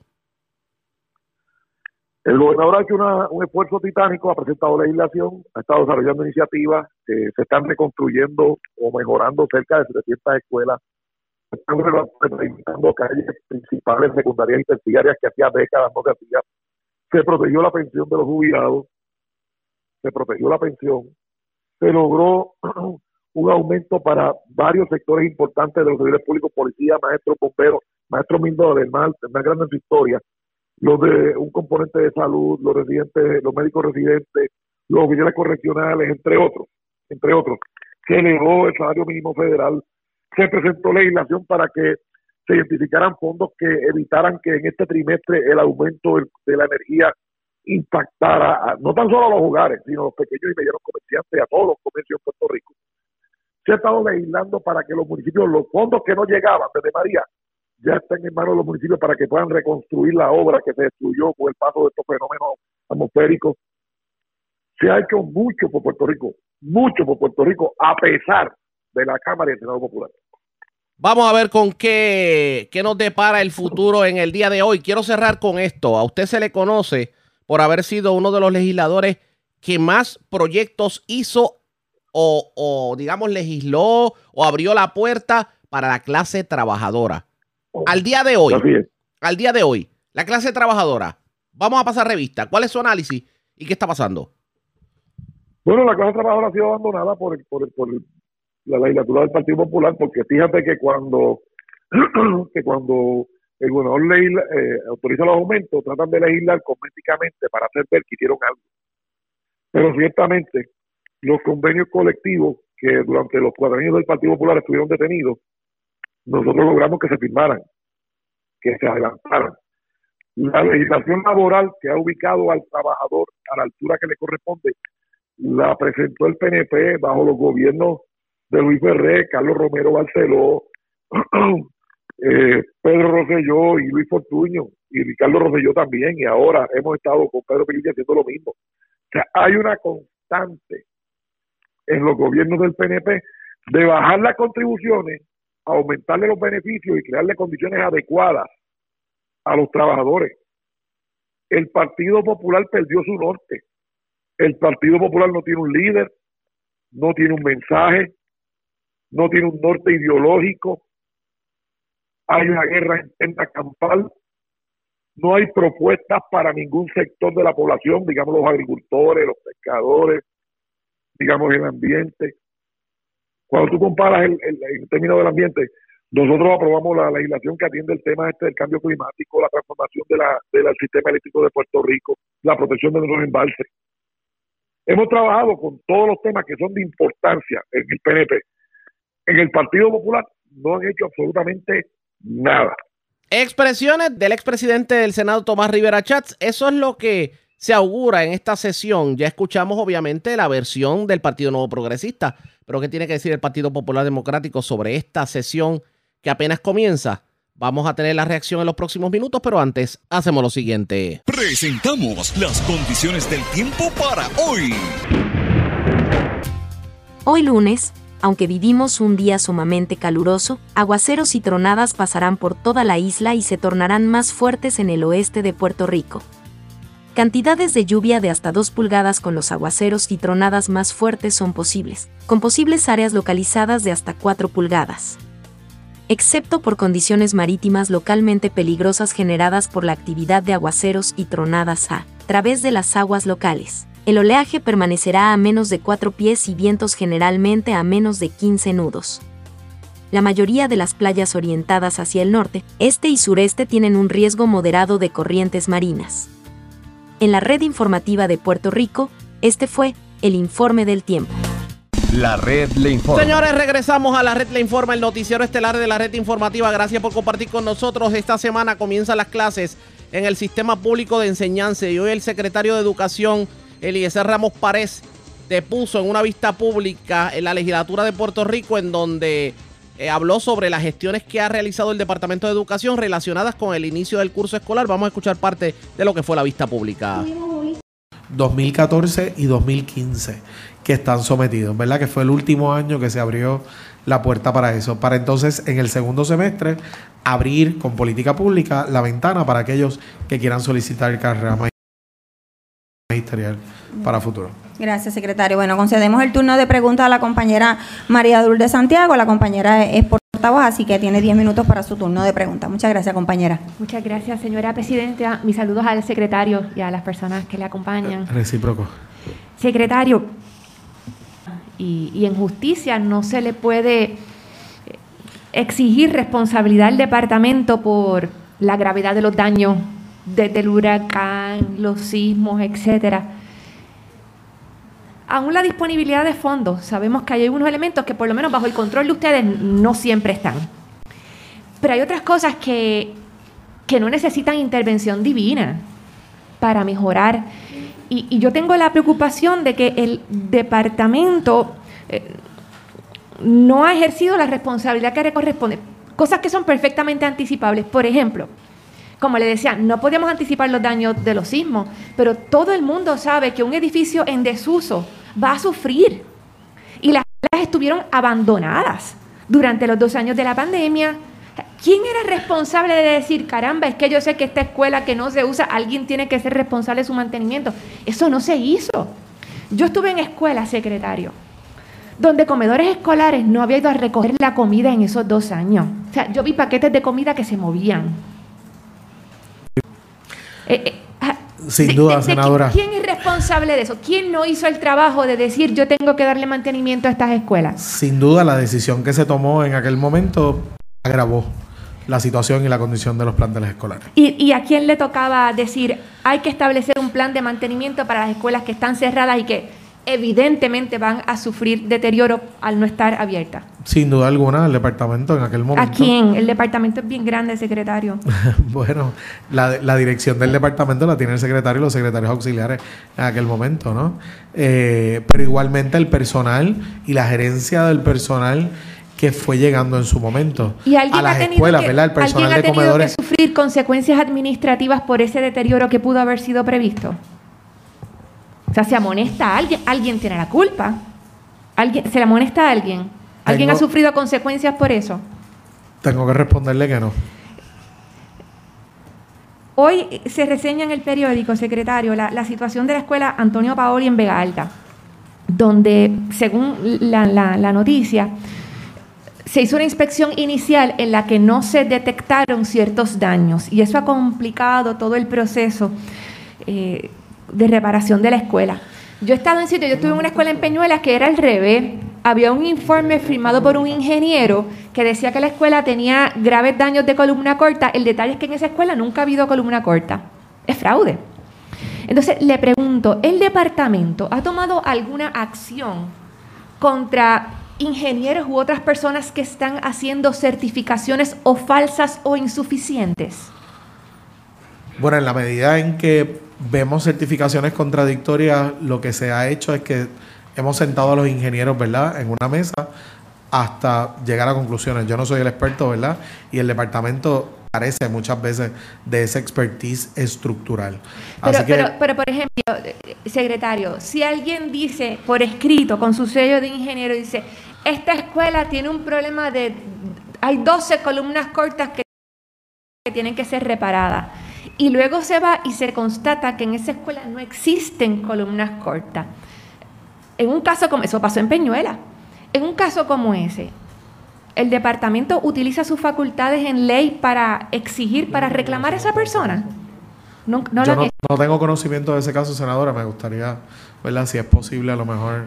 Le, no- le pasaré la información en, en detalle con las copias que tenemos, de la- que fue un trabajo que se hizo de, de- de una comisión senatorial. Porque en, al- So- en algún momento sí tuvimos un caso del área oeste, eh, si no me equivoco, y el ingeniero que había certificado la no existencia de columnas cortas se retractó. ¿Verdad? Sí, en una con mesa de trabajo es que- entre ellos. Sí, pero retractarse no basta, es que no puede ser así. Bueno, hay, hay un asunto, ¿verdad?, de, de pericia técnica. Y disculpe, ¿verdad? que sabe Yo que ten- tengo poquito tiempo quiero seguir con algo que, que inició la senadora eh, García Monte, y es el de la responsabilidad dividida sobre la infraestructura. Yo he estado en sitios donde en una parte de la acera le pasaron manguera de presión y la otra no, literalmente. Porque hasta aquí llega OMEP y acá empieza edificios públicos o algo. Le voy a dar el caso específico del tema de AFI, la Autoridad para el Financiamiento de la Infraestructura, porque alguien en el Departamento de Educación le tiene que poner coto a esto. Le voy a dar un ejemplo específico, la escuela que usted la conoce, Anexo Timote, que es una escuelita bien importante porque le da servicio a niños y niñas con diversidad funcional con problemas bien severos. Yo estuve allí, cuando, cuando uno va, usted sabe cómo es. Aparece todo el mundo, todo, van todas las, va- un séquito. La Autoridad para el Financiamiento de la Estructura es quien contrata y supervisa la reparación del techo. Cuando esa reparación, como ocurre en montones de sitios, se hizo de manera negligente, mire lo que dice AFI. Esto yo lo vi con estos ojos que serán cremados. El de AFI le dice a la directora, directora, eso no es problema mío. A usted como directora le toca iniciar el proceso de reclamación de garantía. La directora no es contratante, la directora no tiene el contrato, la directora no sabe quién hizo el trabajo. A mí me parece insostenible que el departamento permita eso, porque es que aquí todo el mundo ve el departamento como la piñata. ¿Y sabe por qué, secretario? Porque nadie paga consecuencias. Nadie paga consecuencias. Eh, Yo le pido específicamente en ese, termo- en ese tema de la responsabilidad dividida, es que no puede ser. Es que ah, mientras nadie... Es peor que los nenes de kinder. Mientras no paguen consecuencias, nadie va a hacer absolutamente nada. Y yo le pido encarecidamente, hay que sentar en una mesa y empezar a repartir culpas. No es que te retractas, no. ¿Dónde está la culpa? Porque si no, esto va a seguir. Y le voy a dar otro ejemplo. Yo he hablado con usted y, yo sé que a usted el tema le- le indigna mucho también. El tema de la monitoría federal. Treinta y pico millones al año es que nos cuesta, ¿verdad? Pagarle a Álvarez y Marsal, que son los asesores de la Junta de Control Fiscal, y aquí se saca chavos de nuestros nenes para dárselos a esa gente. Ahora mismo tuvimos un arresto la semana pasada. ¿Cómo es que antes, o sea, si estamos en, si estamos en una auditoría que nos cuesta treinta y pico de millones que se le quitan a los niños, no es porque alguien llenó mal un papel. Eso no hay quien se lo crea. Eso no hay quien se lo crea. Ahí estaban pasando cosas y me parece eh, inadmisible que, que, bueno, que no haya responsabilidad. Se me está acabando el tiempo. Una última pregunta. La, la- la senadora lo ha visto también, que una de las quejas de, de OMEP, de edificios públicos, es que es difícil a veces reparar las escuelas, aunque el departamento quisiera, porque como cada escuela responde a distintos estándares de construcción y las ventanas de una no le sirven a la otra, no es como en el pasado que había un había eh, suministros suficientes para responder prontamente. Le pregunto, en todas las reparaciones que se están haciendo, en estos cientos de millones de dólares que se van a gastar, se está exigiendo como condición que haya una estandarización, que haya homogeneidad en los materiales que se están utilizando, porque volvemos, esto es lo que sí es perfectamente previsible. O sea, e- es- esa queja de que no le podemos penar- poner a la, ven- a la escuela de Coamo las ventanas que se usaron en Salinas, eh, eso se va a acabar. La, la respuesta es que es parte de los pilares, ¿verdad?, de- del plan de reconstrucción. Siempre tenemos sus excepciones, tenemos escuelas antiguas, tenemos escuelas, ¿verdad?, que, que queremos restaurar eh, y que solamente pueden utilizar X ventanas, X inodoro, pero en términos generales, lo que usted está diciendo es correcto y estamos atendiéndolo a través de Escuela José Julián Acosta, ¿cuándo vuelven? Em- ¿Empiezan ahora en agosto acá? Ya. La escuela especializada en artes teatrales que estaba en un sitio donde no había teatro ni sus maestros el pasado viernes, ya estaban ahí. Muchas gracias. Gracias, compañera. Tengo como 15 preguntas más, pero se me acabó el tiempo. Gracias a la compañera María de Lourdes Santiago por su turno de preguntas. Secretario, cuando uno mira este documento, aquí hay muchos millones. ¿Cuántos millones hay aquí en este, en este documento? El presupuesto actual. Esto significa más de 3 billones de dólares. Ok, eso es adicional al presupuesto normal de, de la agencia, regular de la agencia. Adicional al regular de la agencia. Sí. ¿De cuánto estamos hablando entonces? ¿De, de cuánto? Sumando las ¿Seis, dos cosas. siete, ocho, diez, nueve billones? ¿Cuánto? Licenciado Jesús González, para efectos de récord, en el presupuesto estatal unos 2.4 eh, mil millones, o sea, 2.400 Ujú. millones. Más los Es- tres. Es, es importante, sí, hay, hay más que eso, ¿verdad? Porque en los fondos de emergencia, ¿verdad? Tenemos los fondos federales llamados, ¿verdad? En su acrónimo ESER. Eh, hay más dinero ahí en fondos de emergencia no recurrentes, pero dinero... ESER nada más son 4.3. Bueno, son tres grandes, ¿verdad? El, el último gran es de 2.9 Billones. mi- no- 2.900 no millones. millones, billones. Sí, es importante, senadora, yo creo que parte de, ¿verdad? de, de todo este debate, la oportunidad que tiene el Departamento de Educación, y, y quería traer este punto, que tiene el Departamento de Educación en estos momentos, es con estos fondos de emergencia que no son recurrentes. ¿Por, ¿Por qué le digo eso?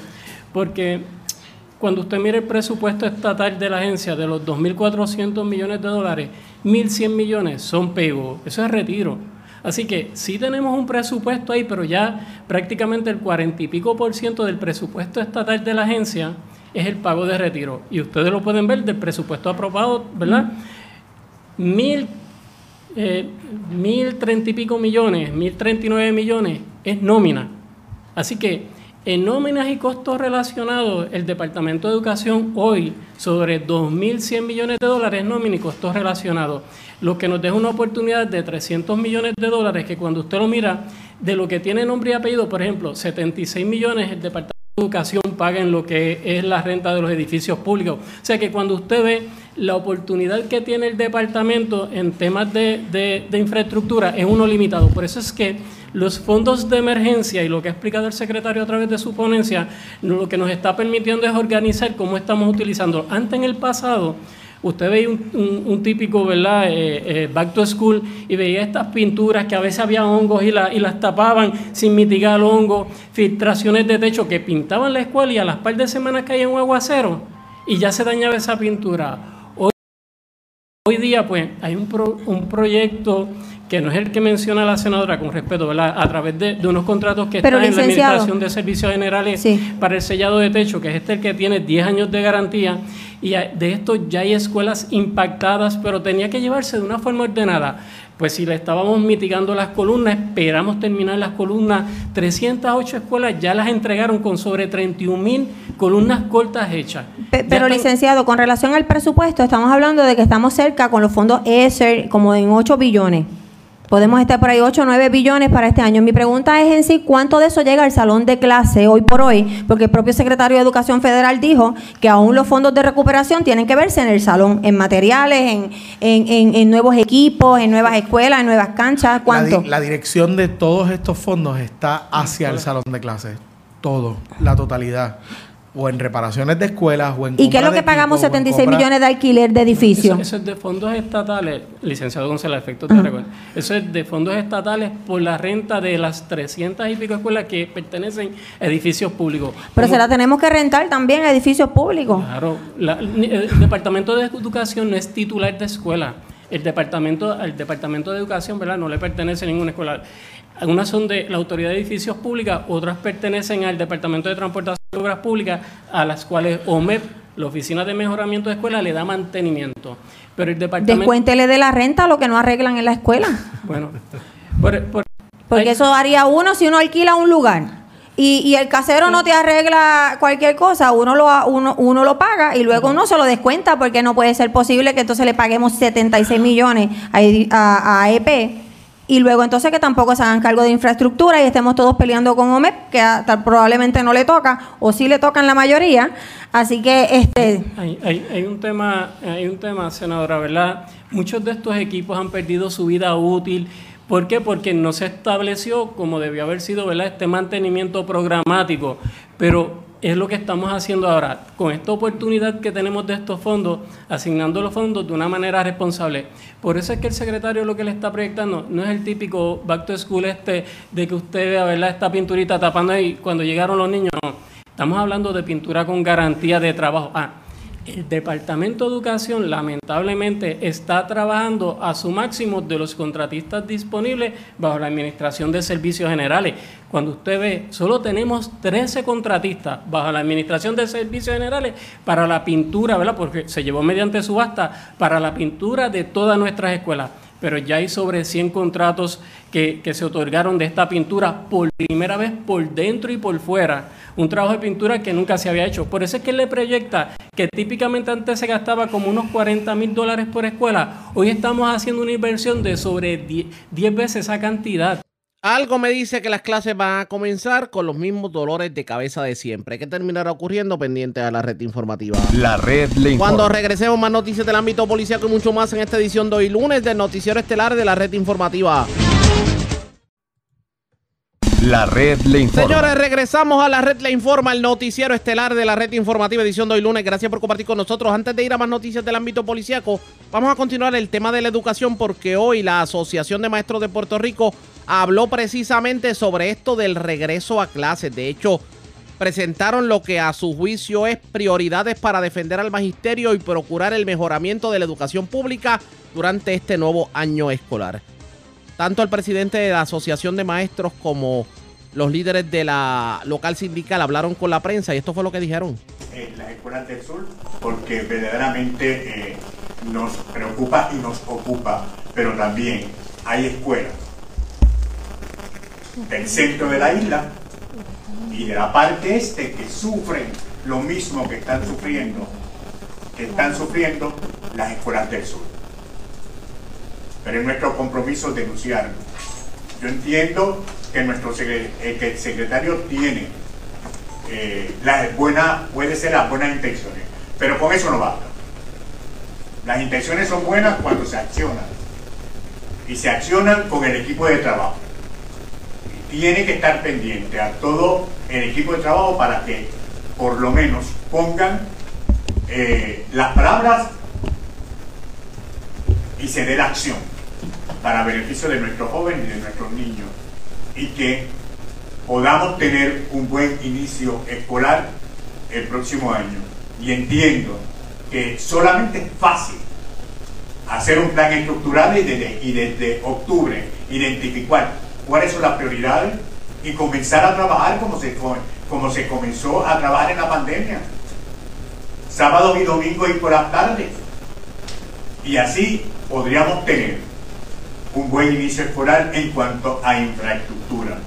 La otra, eh, el otro aspecto que le vamos a dar prioridades es al desembolso de los fondos federales.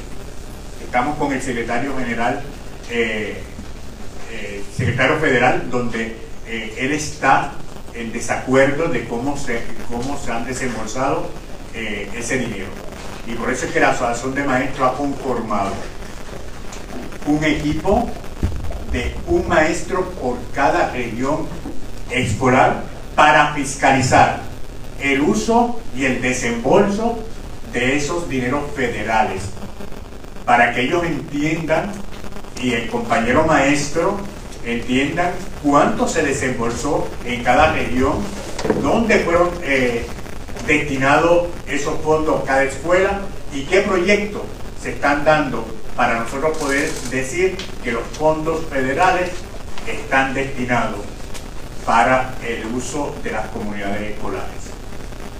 También, y por último, el aspecto de carga magisterial. Tengo que decir, y tenemos que admitirlo, que fue una iniciativa de la Asociación de Maestros de Puerto Rico con su local sindical en la primera reunión con el gobernador de Puerto Rico, donde le llevamos como agenda la carrera magisterial, nos prometió identificar fondos, fuimos a la legislatura, a las dos eh, eh, comisiones de educación. Pero parecería que en esto de las escuelas, pues, comenzará, como le decíamos en el segmento anterior, comenzará las clases con los mismos dolores de cabeza de siempre. Vamos a continuar escuchando.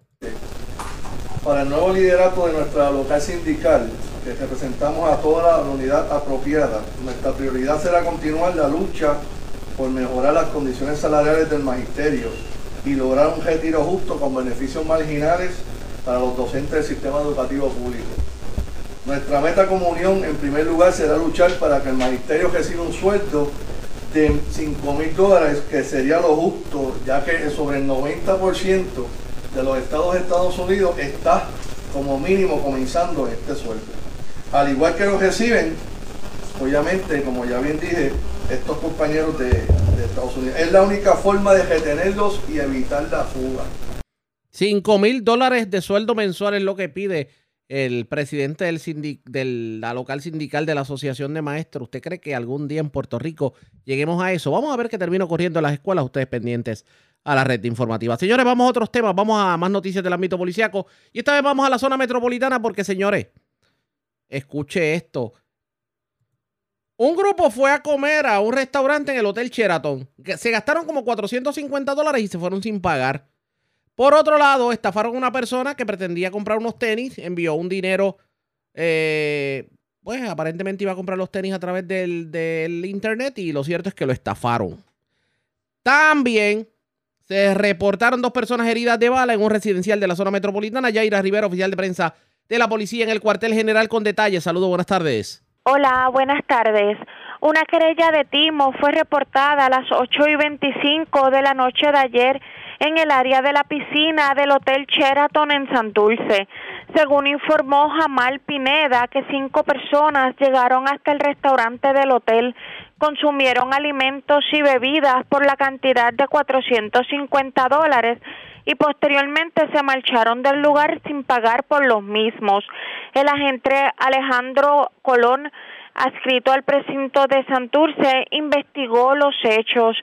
Por otro lado, a las cuatro y cuatro de la tarde de ayer se investigó otra querella de estafa, esta vez en el condominio Jardines de Francia en Atorrey. Según informó el querellante que a través de la red social Instagram contactó a un vendedor de tenis y el día 21 de julio del 2022 le realizó el pago por la aplicación de ATH móvil por la cantidad de 220 dólares por el concepto de compra de unos tenis Jordan. Al momento el hombre no ha recibido los tenis y tampoco su dinero ha sido devuelto. La agente Sandra Pagán, adscrita al precinto de Atorrey Este, investiga los hechos. En otras notas policíacas, en horas de la madrugada de hoy, se reportaron dos heridos de bala en la calle López Landrón, intersección con la calle 3, frente al residencial Los Manantiales en Puerto Nuevo. Según informó preliminarmente y en circunstancias que se encuentra bajo investigación, estas dos personas, uno de estos identificados como Adriana Olivo Torres, de 22 años, y el otro que permanece John Doe, resultaron heridos de bala en el lugar. Los perjudicados fueron transportados a un hospital del área metropolitana, uno de ellos en condición de cuidado. Relacionado a estos hechos, una guagua Mitsubishi Outlander del año 2020 de color negro que era conducido por estos hombres fue ocupada por la policía y llevada al precinto de Puerto Nuevo para propósitos de la investigación. El agente José Flores, adscrito a la División de Homicidios del Cuerpo de Investigaciones Criminales de San Juan, se hicieron cargo de la pesquisa. Gracias por la información. Buenas tardes. Buenas tardes. Gracias, era Yaira Rivero, oficial de prensa de la policía en el cuartel general de la zona metropolitana. Vamos a la zona centro-oriental de Puerto Rico porque desconocidos se llevaron 45 mil dólares de una residencia en la zona de Caguas. La información la tiene Edgardo Ríos Querdo, oficial de prensa de la policía. Saludos, buenas tardes. Buenas tardes. ¿Qué información tenemos? La policía investiga un escalamiento reportado horas de la madrugada de hoy en una residencia ubicada en el complejo de vivienda Villa Blanca Apartments en Caguas. Según informó la querellante que alguien con libre acceso al interior de la propiedad se apropió de una caja de seguridad, caja fuerte, la cual contenía en su interior 45 mil dólares en efectivo y prendas de joyería. En adición, también hurtaron dos generadores eléctricos de 2.000 y 2.200 watts, ambos de color negro y anaranjado. Los artículos hurtados fueron valorados en 2.200 dólares. De escrito de delitos contra la propiedad del 6C de Caguas continúan con la investigación. Que pasen buenas tardes. Eres Ricardo Ríos Queret, oficial de prensa de la policía en Caguas. También en otras noticias, señores, delincuentes se llevaron una computadora, dos bajantes de muffler con el catalítico, dos bocinas y la batería de un Jeep Wrangler de las facilidades de obras públicas municipales en Orocovis. De hecho, según la información de la policía, Ashley Rivera Montes informó que alguien se apropió ilegalmente de esta, de esta propiedad valorada en 2.829 dólares. El caso fue referido al 6C de Ay Bonito. Bueno, en otras notas, hoy comienza la temporada pico de huracanes. Y el llamado del, eh, del titular de manejo de emergencias es precisamente a, digamos, crear los planes eh, de seguridad, a poder establecer ya el plan de seguridad ante lo que pudiera ser algún tipo de emergencia que, podamos ver en este periodo de tiempo. De hecho, indica el funcionario en declaraciones escritas y citamos, desde que comenzó la temporada de huracanes el primero de junio, tenemos que estar preparados. Ahora que estamos llegando al pico de la temporada, es momento de revisar los planes individuales y familiares y asegurarse de que estén listos. Recordó el funcionario que el Servicio Nacional de Meteorología está pronosticando entre 14 y 20 tormentas de las cuales entre 6 y 10 podrían ser huracanes y entre 3 y 5 podrían ser de categoría 3 o más. En el caso de manejo de emergencias, se ha estado trabajando con los negociados que componen el Departamento de Seguridad Pública y su secretario y con los coordinadores interagenciales de todas las agencias de gobierno, también ofreciendo adiestramiento a primeros respondedores, a comunidades y a ciudadanos a través de los centros comunitarios y de grupos comunitarios de respuesta a emergencias. Así lo indicó el funcionario. Y pues pide que cualquier información pues accedan a la página manejo de emergencias PR, manejo de emergencias.pr.gov, que nos traerá precisamente esta temporada de huracanes. Eso está por verse pendientes a la red informativa. La red le informa. A la pausa, regresamos a la parte final del noticiero estelar de la red informativa. La red le informa. Señores, regresamos esta vez a la parte final del noticiero estelar de la red informativa de Puerto Rico. ¿Cómo está Estados Unidos? ¿Cómo está el mundo a esta hora de la tarde? Vamos a la voz de América. Henry Llanos y Leonardo Bonet nos resumen lo más importante acontecido en el ámbito nacional e internacional. Este es un avance informativo de la voz de América. Desde Washington les informa Henry Llanos. La escasez de mano de obra sigue siendo un gran problema para los empresarios estadounidenses, nos informa Héctor Contreras. En medio de la crisis económica que vive Estados Unidos, el trabajo resulta ser uno de los mejores índices de la nación. Según cifras oficiales, sigue habiendo una gran brecha entre la oferta y la demanda laboral en el país. Algunos especialistas atribuyen esta realidad a factores como la pandemia, el envejecimiento de la población que desató una oleada anticipada de jubilaciones y un importante descenso en la cantidad de migrantes que llegan al país. Junio se registraron más de 10 millones de vacantes en Estados Unidos y solo 6 millones buscaron trabajo. Héctor Contreras, Voz de América, Washington. Influyentes legisladores estadounidenses pidieron el domingo que se analice más de cerca la justificación de la incursión autorizada hacia el centro turístico costero del expresidente Donald Trump en Florida y si dañó la seguridad nacional de Estados Unidos al llevar consigo documentos altamente clasificados cuando dejó la Casa Blanca. Tenemos una serie de preocupaciones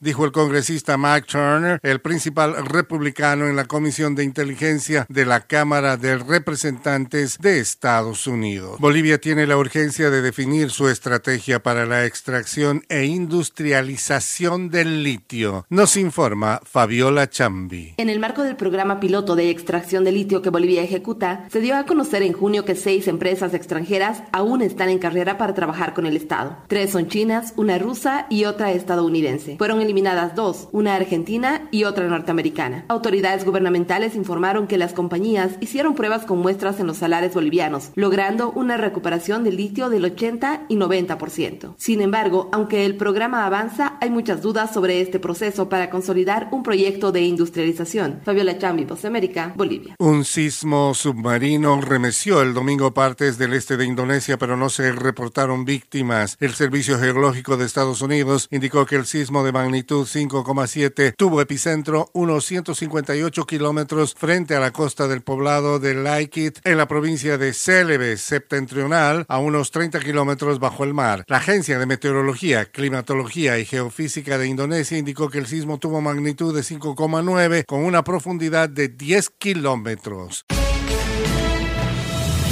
Daniel Ortega, el presidente de Nicaragua, ordena cerrar Radio Darío, una de las más importantes del país. Y lo que aquí ha habido es una decisión de Rosario Murillo y de Daniel Ortega de cerrar Radio Darío. Esta decisión es política, es vertical y se tenía que cumplir. Tenían que fundamentar su resolución y se fueron a inventar cuestiones técnicas que no tienen ningún fundamento. Nosotros hemos cumplido con la ley. Nosotros estamos dentro del marco de la ley 200 Estamos dentro del marco de la ley 670, que es la prolongación de las licencias de manera indefinida para radio, televisión y cable. China anunció hoy lunes más maniobras militares en torno a Taiwán, mientras el presidente de la isla recibía a miembros de una nueva delegación de congresistas estadounidenses en una nueva muestra de apoyo de Estados Unidos a la isla. Medios taiwaneses mostraron la llegada de la comitiva para una reunión, aunque en un primer momento no se publicaron detalles sobre el encuentro. La visita visita se produjo menos de dos semanas después de que la presidente de la Cámara de Representantes de Estados Unidos, Nancy Pelosi, visitara Taiwán. En Venezuela empiezan a surgir planteamientos sobre el rol que podría jugar el nuevo mandatario colombiano en el país. Desde Caracas nos informa Carolina Alcalde. Sectores de la oposición venezolana consideran que el presidente de Colombia, Gustavo Petro, puede jugar un papel fundamental en el proceso de negociación para lograr condiciones electorales en Venezuela. Nick Merevans, disidente del chavismo y precandidato presidencial postulado por el Movimiento Democracia e Inclusión de cara a las elecciones previstas para 2024, planteó la posibilidad debido a que el nuevo mandatario tiene interlocución con el gobierno del presidente Nicolás Maduro. La posibilidad de que el proceso de negociación se aproxime más al territorio venezolano es para los venezolanos sin duda alguna clave y determinante. Carolina, alcalde Voz de América, Caracas. Al menos 31 personas murieron y un centenar estaban desaparecidas en el norte de Afganistán tras inundaciones repentinas provocadas por las fuertes lluvias, según dijo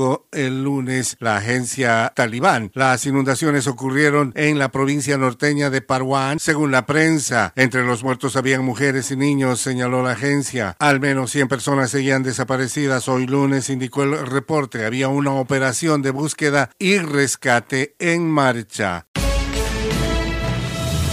El expresidente Donald Trump insta al sistema judicial de Estados Unidos a publicar la orden de allanamiento a su residencia. Nos informa Celia Mendoza. Después de que el fiscal general de Estados Unidos, Mary Garland, pidiera que se hiciera pública la orden de registro de la mansión de Donald Trump en Palm Beach, el expresidente reaccionó afirmando que no se opondrá a la publicación de los documentos. Lo hizo a través de su plataforma Truth Social. Voy un paso más allá al animar la publicación inmediata de esos documentos, a pesar de que han sido redactados por demócratas radicales de izquierda y posibles futuros opositores políticos. Celia Mendoza, Bus de América, Miami. Tres personas resultaron heridas el domingo en una balacera en un parque de diversiones al norte de Chicago. Tres personas sufrieron heridas en un estacionamiento fuera del Six Flag Great America en Gurney cuando alguien hizo disparos desde un vehículo, según un vocero del parque que se encuentra a unos 72 kilómetros al norte de Chicago. El vehículo huyó de inmediato y no se proporcionaron mayores detalles. El Salvador debe mostrar disposición para seguir con la extradición de un mayor número de pandilleros reclamados por Estados Unidos. Nos informa Neri Mabel Reyes.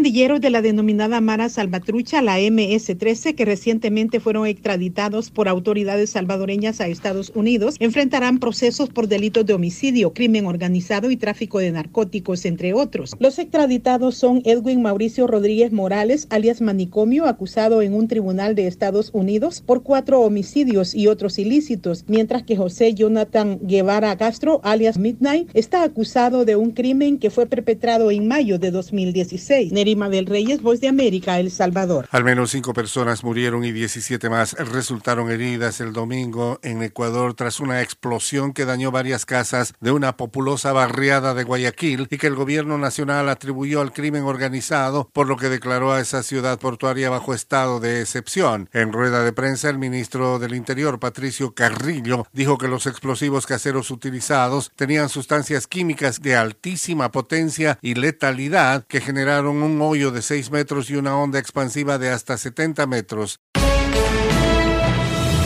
Desde Washington, Leonardo Bonet.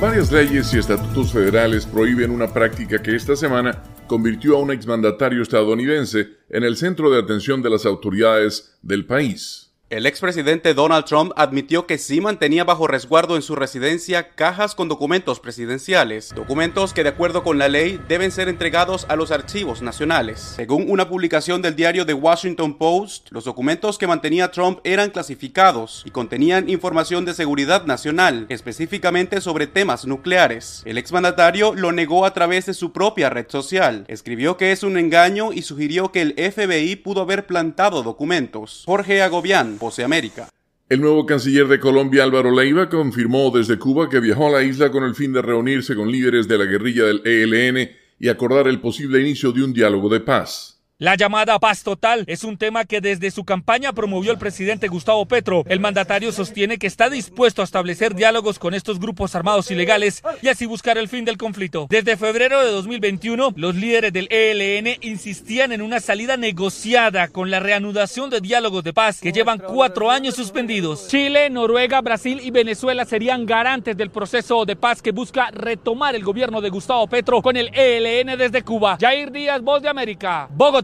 Las autoridades se preparan para iniciar el rescate de los 10 mineros que permanecen atrapados desde hace nueve días en una mina de carbón del norte de México luego que se logró reducir la mayor parte de la inundación del socavón que había obstaculizado las tareas de auxilio. Así lo anunció la Coordinadora Nacional de Protección Civil, Laura Velázquez, quien indicó que se logró alcanzar 97% de extracción de agua en los tres pozos de la mina. Protección Civil informó que durante la mañana de este viernes, militares retiraron cuatro bombas de extracción de agua que había en el pozo número 2. Y al cierre en Nicaragua, la policía prohibió a la Iglesia Católica realizar una procesión prevista para el sábado en homenaje a la Virgen de Fátima por supuestos motivos de seguridad, reveló la Arquidiócesis de Managua en un comunicado. La procesión había sido programada en ocasión del Congreso Mariano y el fin de la peregrinación de la imagen de la Virgen por la nación centroamericana. Este fue un avance informativo de La Voz de América. La red le informa. Señores, enganchamos los guantes. Regresamos mañana martes a la hora acostumbrada, cuando nuevamente a través de Cumbre, de Éxitos 1530, de X61, de Radio Grito y de Red 93, que son las emisoras que forman parte de la red informativa, le vamos a llevar a ustedes resumen de noticias de mayor credibilidad en el país. Hasta entonces, que lo pasen bien.